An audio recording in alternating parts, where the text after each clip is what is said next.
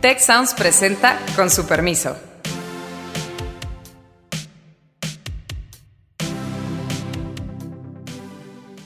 Con el gusto de saludarlos, con su permiso. El día de hoy soy Héctor Juan Villarreal, me acompaña Beata Boina y Carlos Elizondo. No nos acompaña Alejandro Poirel, le mandamos muchos saludos.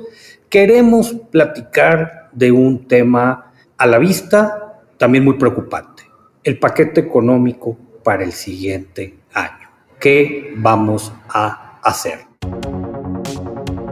Yo creo que sí se está como limitando muchísimo la posibilidad del Estado de pues dar servicios a los ciudadanos, hacer trámites. Es un problema gravísimo que vemos en muchas instituciones. ¿Cómo vamos a regresar, sobre todo en las zonas más marginadas, más humildes del país, a la escuela cuando no hay ni infraestructura sanitaria? Hay escuelas en el país que no tienen baños adecuados. Y los ahorros famosos que por la corrupción, por el combate a la corrupción iba a darle a este gobierno un margen de maniobra, no se ha materializado.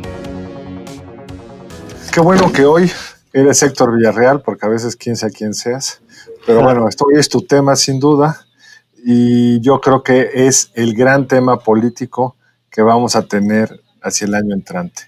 Quiero subrayar que estoy gratamente sorprendido o positivamente sorprendido de la recaudación. Como quizá algunos vieron ya, se anunciaron las cifras de recaudación del primer semestre y contra cualquier pronóstico de una economía que venía sin crecer y que luego entró en caída, la recaudación del semestre es ligeramente superior a la del año anterior. Entonces, Héctor, es un buen piso, pero todos sabemos que esto se va a ir deteriorando.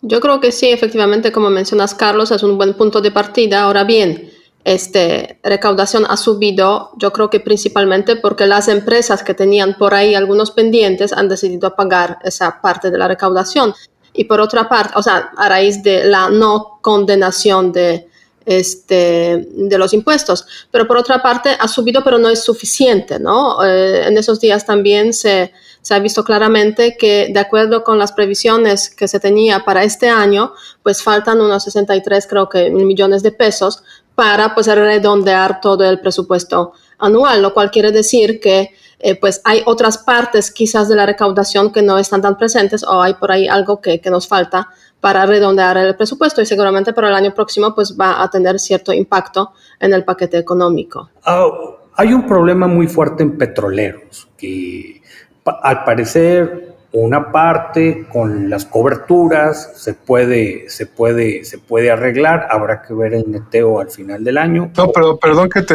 interrumpa, Héctor. Las coberturas te protegen este año, pero no para el año entrante. Claro, exacto. Que ese es, ese es muy, muy, muy buen punto, Carlos. Habrá que ver cómo cierra este año, porque sí, hay un hueco por ahí que al menos la parte del gobierno federal parcialmente puede, puede ser cubierta. Vamos a ver qué ocurre con Pemex, que, tenía menos coberturas, pero lo dices muy bien, es para este año. ¿Por qué los ingresos tributarios eh, han estado relativamente buenos?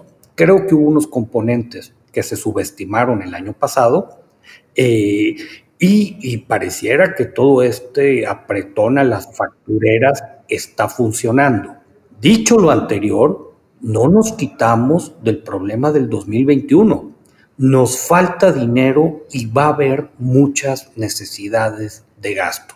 Yo les preguntaría, Beata Carlos, ¿qué debemos priorizar? Pues mira, yo creo que la refinería del presidente, ¿no, Héctor? bueno, al menos el, gobierno lo prioriza. No la verdad es que lo que pensamos nosotros es bien simpático, pero aquí solo importa en materia presupuestal una persona. Esta es eh, la discusión presupuestal desde hace dos años más centralizada que hemos visto en la historia de México. Han logrado hacer unos recortes extraordinarios en programas que sin duda estaban mal asignados, sobre todo una serie de subsidios en el campo que eran favorables a los agricultores de más recursos, pero muchas otras cosas que han recortado sin que nadie rechiste. Yo creo que lo que tenemos es un gobierno obsesionado por hacer su refinería, también, por supuesto, su espacio en el bosque de Chapultepec y también algunas otras cosas que le parecen importantes. Mantener el presupuesto más o menos en los mismos niveles de los gastos sociales, porque tampoco es que esté incrementando ese presupuesto, pero ya estamos viendo, Héctor, hoy un gobierno que en muchos ámbitos no tiene literalmente ni para pagar la luz. En todo caso, sí, eso se ha visto claramente en la Secretaría de Economía. Yo, yo creo que es, hasta penoso eh, escuchar los mensajes de que pues, eh, los eh, empleados deberían casi comprar sus computadoras para poder trabajar o que se están limitando el uso de los, o sea, de los insumos básicos como el papel o incluso el papel higiénico, ¿no? O sea, lo del papel higiénico es muy típico de los países que ya están en una estrechez eh, y una austeridad impresionante. ¿Viviste, Beata, en la Polonia comunista o no te Sí, así es, yo lo viví, o sea, el gran eh, producto de lujo en el comunismo, en la Polonia comunista, fue el papel higiénico. había que hacer filas enormes para comprar toda una, sabes, todos los rollos de papel higiénico. No sé por qué el comunismo nunca consiguió solucionar el tema del papel higiénico, que podría decirse ese producto tan fácil de conseguir, ¿no? Y de producir. Pero bueno, en todo, en todo caso sí se han visto ya esas estrecheces, esa austeridad hasta exagerada que impide realmente realizar el trabajo de los funcionarios del, eh, del gobierno. Este, entonces sí es muy, es muy preocupante. Ahora bien, eh, no cabe duda que el gobierno ha apostado por los proyectos de infraestructura, que son los que pues todos conocemos, el, la refinería de Dos Bocas, eh, también el Tren Maya, que es otro proyecto y un par más de, proyectos, y eh, obviamente los programas sociales, pero basados sobre todo en las transferencias directas, ¿no? que se calcula que hasta 10% este, del, del, presupuesto pues va a esos programas sociales. Ahora bien, ¿dónde están las necesidades? Es una gran pregunta y yo creo que aquí pues sale en primera línea el sector de salud, ¿no? O sea, es lo que estamos viendo a lo largo de este año y eh, aquí hay una noticia, yo creo que muy importante, muy interesante en ese contexto, cómo se van a hacer las compras en el sector de salud el año próximo, en 2021. Y básicamente se, eh, se decide eh, hacerlas en, en, licitaciones internacionales o directamente con las empresas internacionales. O sea, 80% de las compras del gobierno se van a realizar de forma directa con las empresas internacionales, dejando de lado el sector farmacéutico local. Ahí hay un temota, porque al mismo, al mismo tiempo, mientras tú estás golpeando a tus órganos de competencia, pareciera que amenazas de yo, gobierno central, puedo tomar el mando. Me voy, hago una licitación internacional consolidada y, y, digo, no voy a volver a territorio nacional hasta que las distribuidoras no se porten bien. Cada quien que entienda lo que quiera. ese es un tema muy particular que sin duda ha sido para mí de lo más sorprendente en este gobierno. Echan a andar un nuevo sistema de salud, el famoso INSABI, que hoy todavía no tiene reglas de operación, cuando de acuerdo a la ley tendría que haber subsanado ese faltante para el primer, antes que terminar el primer semestre de este año. Y traen un pleito político o una percepción desde el punto de vista del gobierno de que había una serie de hoyos horribles por las relaciones políticas del pasado y como dicen tú y Beata, están tratando de resolver abriendo hacia las compras externas. Pero eso no te quita el problema de fondo, que creo que es la pregunta de debate, que me parece que hay que tratar de ponerle números, y Héctor, tú eres el que mejor los conoce. El presupuesto de salud en México comparado con otros países es bajo. Y si comparamos lo que se había estado gastando en el pasado, que permitía ir acumulando un fondo en el Seguro Popular que ahora se lo comieron o que parece que se lo comieron este año, pues sí tienen un reto importantísimo para el año entrante porque hay que acomodar una pandemia que seguirá y todos esos procedimientos que no se hicieron porque se pospusieron, porque la gente no quiso ir a los hospitales, que se enfermaron más quizá porque no fueron a los hospitales. ¿Ya le entraste, Héctor, a cuál es el tamaño del problema en el sector salud? Sí, y está muy grave, Carlos. Y, y, yo creo que es una mezcla de salud con educación, ya ahorita les comento por qué, y creo que es justo la tensión que se va a vivir. ¿Cómo vamos a regresar, sobre todo en las zonas más marginadas, más humildes del país, a la escuela cuando no hay infraestructura sanitaria? Hay escuelas en el país que no tienen baños adecuados. De ese tamaño está el problema. Entonces, imagínense, en un presupuesto que tú quieres ajustar, si los recortes se centran en, rubros como educación o en salud, pues vamos a tener un problema enorme. Ahora, ese problema es muy curioso como el habilidosísimo el presidente, cómo está encubriendo un problema seriosísimo en esos dos ámbitos y en muchos otros con puro discurso. Es decir, ha logrado desactivar de la conversación política, del debate político, el desabasto en medicinas, en particular el desabasto en medicinas contra el cáncer y en particular contra los medicinas para los niños con cáncer.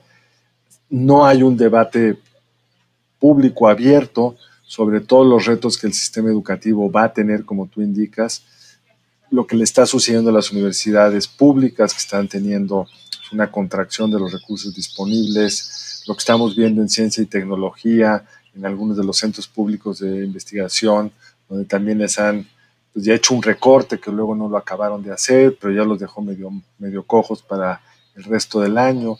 Noticias que hemos visto que luego se corrigen porque se dan cuenta que no se puede, pero ese recorte del 75% de los gastos corrientes, excluido sueldos y salarios, la Conagua sin recursos para pagar electricidad, para poder bombear agua en la Ciudad de México. Es decir, hay una cantidad de hoyos negros que no se ven, Héctor y Beata, en el debate político, o casi no se ven. Sí, eso no cabe duda que hay muchos temas que han sido desactivados, los que has, mencionado. Yo creo que el tema de la educación ya está totalmente como que en los márgenes y nadie se preocupa por ese, por ese aspecto. Desde cuando pues se decidió, se puede decir, este, regresar eh, al Estado antes de la reforma educativa y se decidió desactivar a los maestros y, digamos, hacerles felices con, con los privilegios y, eh, que tienen. Ahora bien, yo creo que hay un tema también muy importante en ese contexto porque va a ser un presupuesto que se hace en el contexto de la crisis económica relacionada con COVID-19. Entonces, las perspectivas, previsiones de crecimiento, pues no son las mismas que, por ejemplo, el año pasado para, incluso para este año o hace dos años cuando se aprobó el presupuesto, digamos, realizado por el, por el gobierno anterior. Entonces, en ese sentido, pues como este decrecimiento, ese encogimiento de la economía, pues puede afectar a, este, al presupuesto. O sea, no puede ser el mismo presupuesto con crecimiento de 2 o 4%, eh, que el presupuesto con menos 8 o menos 10, ¿no? Eh, para el año próximo sí es cierto que se prevé como hasta, no sé, quizás 1 o 2% eh, plus 2%, pero, pero bueno, hay que tener como mucho cuidado porque pues se está viendo también la posibilidad de segundo brote de COVID-19. Aquí sería la continuidad de COVID-19, de hecho. Pero de hecho lo que estás diciendo es muy importante. El pie, el pastel, de la economía mexicana se hizo chico. Y por más que crezca el año entrante, va a seguir siendo más chico de lo que estaba haciendo antes. Y de ese PAI, lo que hemos visto hasta ahora es que el gobierno, por las razones que ya dijeron ustedes, en este primer semestre ha logrado recaudar pues una parte similar a lo que recaudaba antes, pero seguramente va a recaudar menos en el semestre entrante. Y entonces tanto la sociedad como el gobierno van a tener dinero, menos dinero. Y en particular hay un agujero en la parte petrolera que se habría que explicar que se compone como de dos problemas. Uno es el ingreso petrolero que recibe el gobierno federal. El grueso de este viene de Pemex, pero también de las pocas empresas privadas que hay en el sector.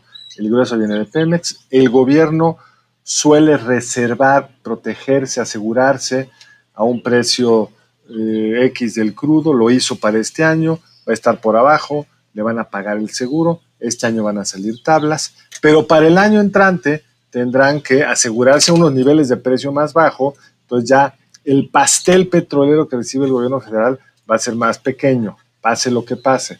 la producción petrolera pues no ha repuntado como esperaba el gobierno. Y el otro es el hoyo que se le está haciendo a Pemex, que viene de dos, de dos lados. Por un lado, la caída del ingreso por exploración y producción, porque cayó el precio del petróleo. El seguro, Héctor, corrígeme, pero que tiene Pemex es irrelevante, es un segurito, no cambia nada los números, el hoyo está ahí. Y luego tiene el problema de que las ventas de gasolina o de combustibles en general también se ha hecho mucho más chico el costo de las gasolinas ha bajado por el menor precio, la venta es no solo menor volumen, sino menor precio, y el resultado neto es que Pemex tiene un problema que va a, atender, va a tener que atender el gobierno federal. Sí, obviamente, pues añadiendo más, digamos, a esta bolsa sin fondo, se puede decir. Pero con un problema enorme, Beata. Eh, o sea, esto que, esto que dice Carlos es potencialmente dramático, porque eh, a reserva de todos los problemas que tiene el siguiente presupuesto, en el caso de Pemex, no hay muchas opciones. O le metes más dinero, o la empresa puede empezar a oler a insolvencia, con los problemas de riesgo país sistémicos, con todo lo que ustedes quieran. Pero de hecho ya huele un poco insolvente. Tú has seguro visto las noticias de que le están pidiendo a los proveedores, a los que les debe dinero por servicios que ya prestaron, jinete voluntario. Facturas hasta el semestre del primer semestre del año entrante. Sí, lo sé, Carlos. Lo sé, lo sé, lo sé. Sí, no, y de hecho, pues ya ha afectado, digamos, a la, a la imagen de la economía mexicana en, en forma de, pues, bajas en este. Eh, en ratings. Sí, claro. Exactamente, sí, sí. Entonces, en ese sentido, pues es un problema que ahí está y ahí seguirá. O sea, no es que tenga una solución de corto o incluso quizás mediano, mediano plazo. Y a eso se suma, yo creo, otra empresa estatal muy importante que es CFE que tampoco es que lo hace tan bien. Este, hasta ahora al menos pues no ha tenido tan buenos resultados. Eh, aunque quizás pues está manejada un poco mejor y, vemos hacia dónde va, hacia dónde va este, este, tema. Ahora, en CFE, digamos, yo creo que van a, los problemas son menores porque además están presionando a los privados y tratando de distribuir los costos de forma distinta.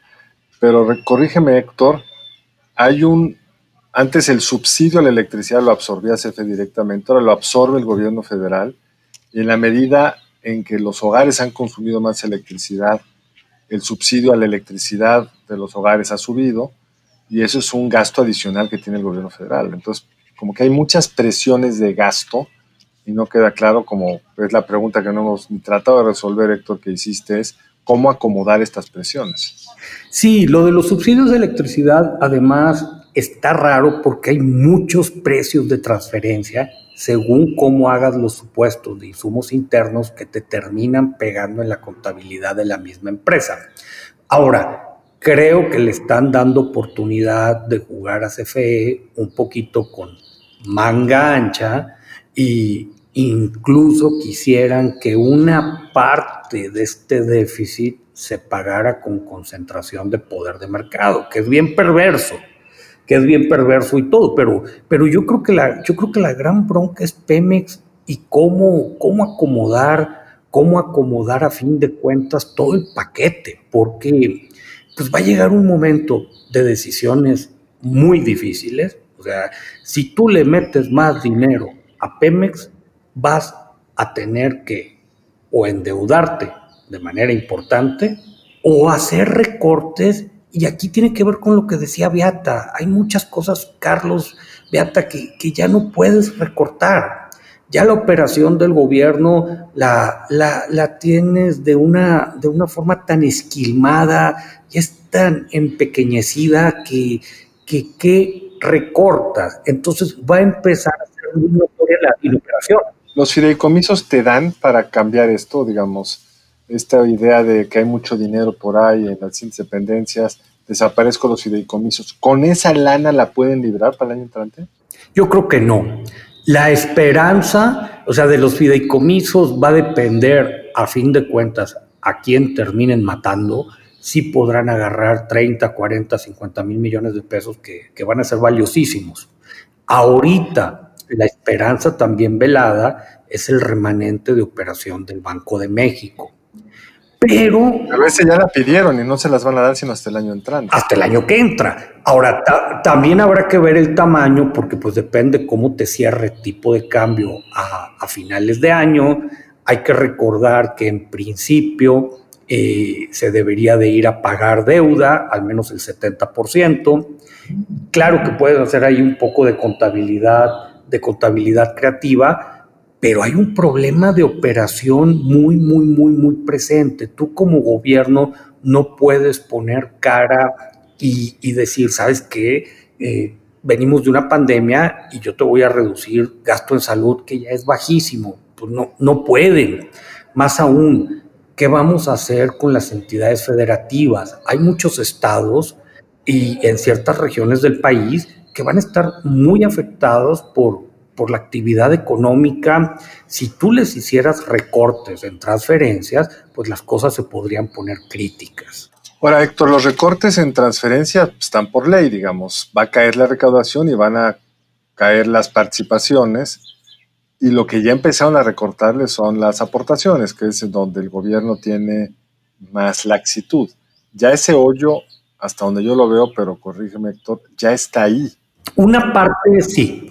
Sí, de hecho, pues en ese medio, primer medio año de 2020 ya se vio que los gobiernos locales, eh, los estados han recibido menos transferencias desde el gobierno central y bueno, obviamente se empiezan a quejar, sobre todo los gobiernos que, digamos, son eh, de la oposición, de algún partido de la oposición. Entonces, en ese sentido, el 2021 también va a ser un año, obviamente, donde los gobiernos locales van a este, tener el mismo pues eh, la misma actitud si no reciben lo suficiente. Ahora bien, yo creo que el proceso de toma de decisiones en el contexto presupuestario es muy favorable pues al presidente López Obrador en ese sentido de que con la mayoría eh, con la mayoría parlamentaria pues se puede conseguir la aprobación incluso si hay un descontento general en otros, otras fuerzas políticas, ¿no? En ese sentido. Aunque es cierto, por otra parte, que los diputados representan de alguna forma también a sus regiones, a sus, a sus estados, ¿no? Entonces, pues van a querer,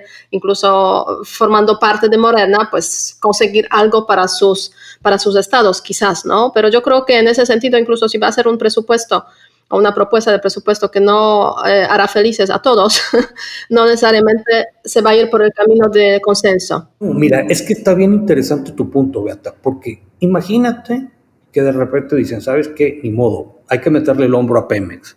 Vamos a concederle una otra baja en los derechos. Esto te pega en recaudación federal participable. Castigarías todavía más unas participaciones que ya están bastante pingües. ¿Vas a hacer eso en un año electoral? Y yo, yo creo que muchos de, de los diputados y muchos, le, daría a la oposición una serie de parque para pegarle en temas diciendo, ¿sabes qué? Pues es que es Pemex sobre el resto de nosotros.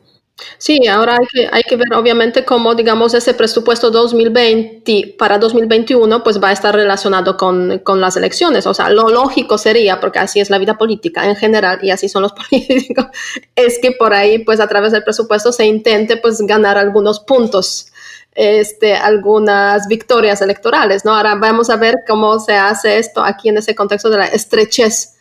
Sí, para mí esa es la pregunta, ¿qué tan estrecho es el margen? Porque como decía Héctor, hay cosas que no vas a, que no puedes dejar de hacer.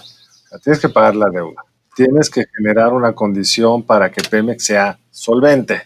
No puedes dejarle de inyectar dinero, ya sea vía transferencias o cobrarle menos impuestos, pues tienes que pagar los sueldos y salarios de maestros, etcétera, etcétera.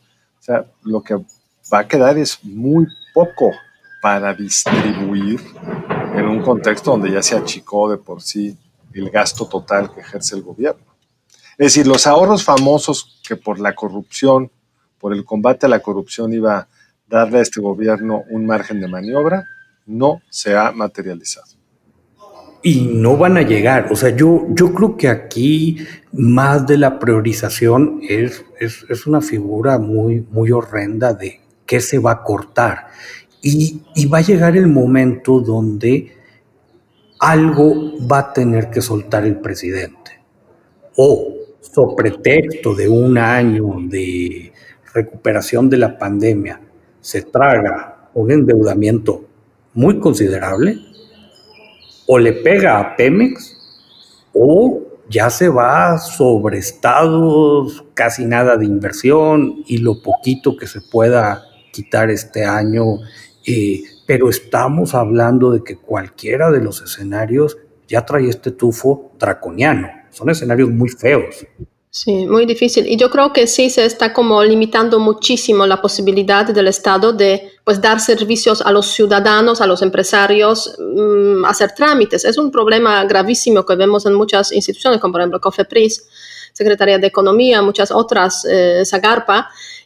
Y para ver un punto positivo en todo este, este escenario difícil, yo creo que sería una buena oportunidad para desregularización, para eliminar los trámites que pues están pesando, se puede decir, eh, prácticamente a todos nosotros, a, todos los ciudadanos, pero también a todos los empresarios, ¿no? O sea, como que hacer una limpieza de tramitología mexicana. yo creo que sería... razón, pero lo curioso es que en COFEPRIS, que es donde más importancia habría hoy de desregular, pues porque tienes que permitir que importen lo que la pandemia requiere, toda la evidencia que yo tengo, anecdótica ciertamente, pero que yo tengo, es que están mucho más complicadas las regulaciones. sí. sí, es cierto, es una, o sea, así no debería ser. Entonces, claro, así es la realidad. Desafortunadamente no aprovechan ese momento cuando se, digamos, limitan eh, las, las, capacidades o la intervención del Estado en principio en muchos ámbitos eh, no aprovechan para pues mm, ir un paso más allá de eso, o sea, desregularizar para que sea más fácil pues hacer los negocios. Pues, ah, ahorita creo que ni oportunidad de pensar tienen, y perdón que los interrumpa, pero se nos está acabando el tiempo. Muy, muy rápido, yo, yo quiero comentarle a, a, a, toda la gente que nos escucha cómo, cómo nos fue con la pregunta de la, de la semana pasada, donde queríamos pues bueno, ¿qué tan importante fue? ¿Cuáles van a ser los resultados de la visita del presidente López Obrador al presidente Trump? Y en general, los resultados de la encuesta, 15% nos dijeron va a venir algo bueno, cerca de 45% que va a ser para mal y como un 40% hablaba de la irrelevancia. Entonces pareciera que la gente que contestó nuestra encuesta no, no quedó muy feliz con, con el viaje del presidente. ¿Cuál sería nuestra pregunta para, para la siguiente semana? Yo como quiera me voy a juntar con nuestra producción a redactarla, pero va a ser si algo se tiene que sacrificar, ¿qué sería? Carlos, Beata, yo sé presupuestalmente te refieres, ¿verdad? Presupuestalmente hablando, por, por supuesto. Eh, yo, yo, sé que, yo sé que el tema da para mucho, pero para despedirnos, ¿quisieran cerrar con alguna idea? No, muchas gracias, Héctor. Yo solamente habrá que sacrificar mucho, pero ojalá no sean sacrificios al estilo, al estilo este, azteca eh, y que podamos sobrevivir a esa situación. Pues bueno, eh, a la gente que nos escucha les, les mandamos un abrazo. Con su permiso, nos estamos muy pronto otra vez en contacto. Muchas gracias al equipo del Tecnológico de Monterrey y de Tech Sounds. Productor ejecutivo de Tech Sounds, Miguel Mejía productora de Con su permiso Alejandra Molina y postproducción Max Pérez. Les invitamos a escuchar el siguiente episodio de Con su permiso y el resto de programas de Tech Sounds en los canales de su preferencia.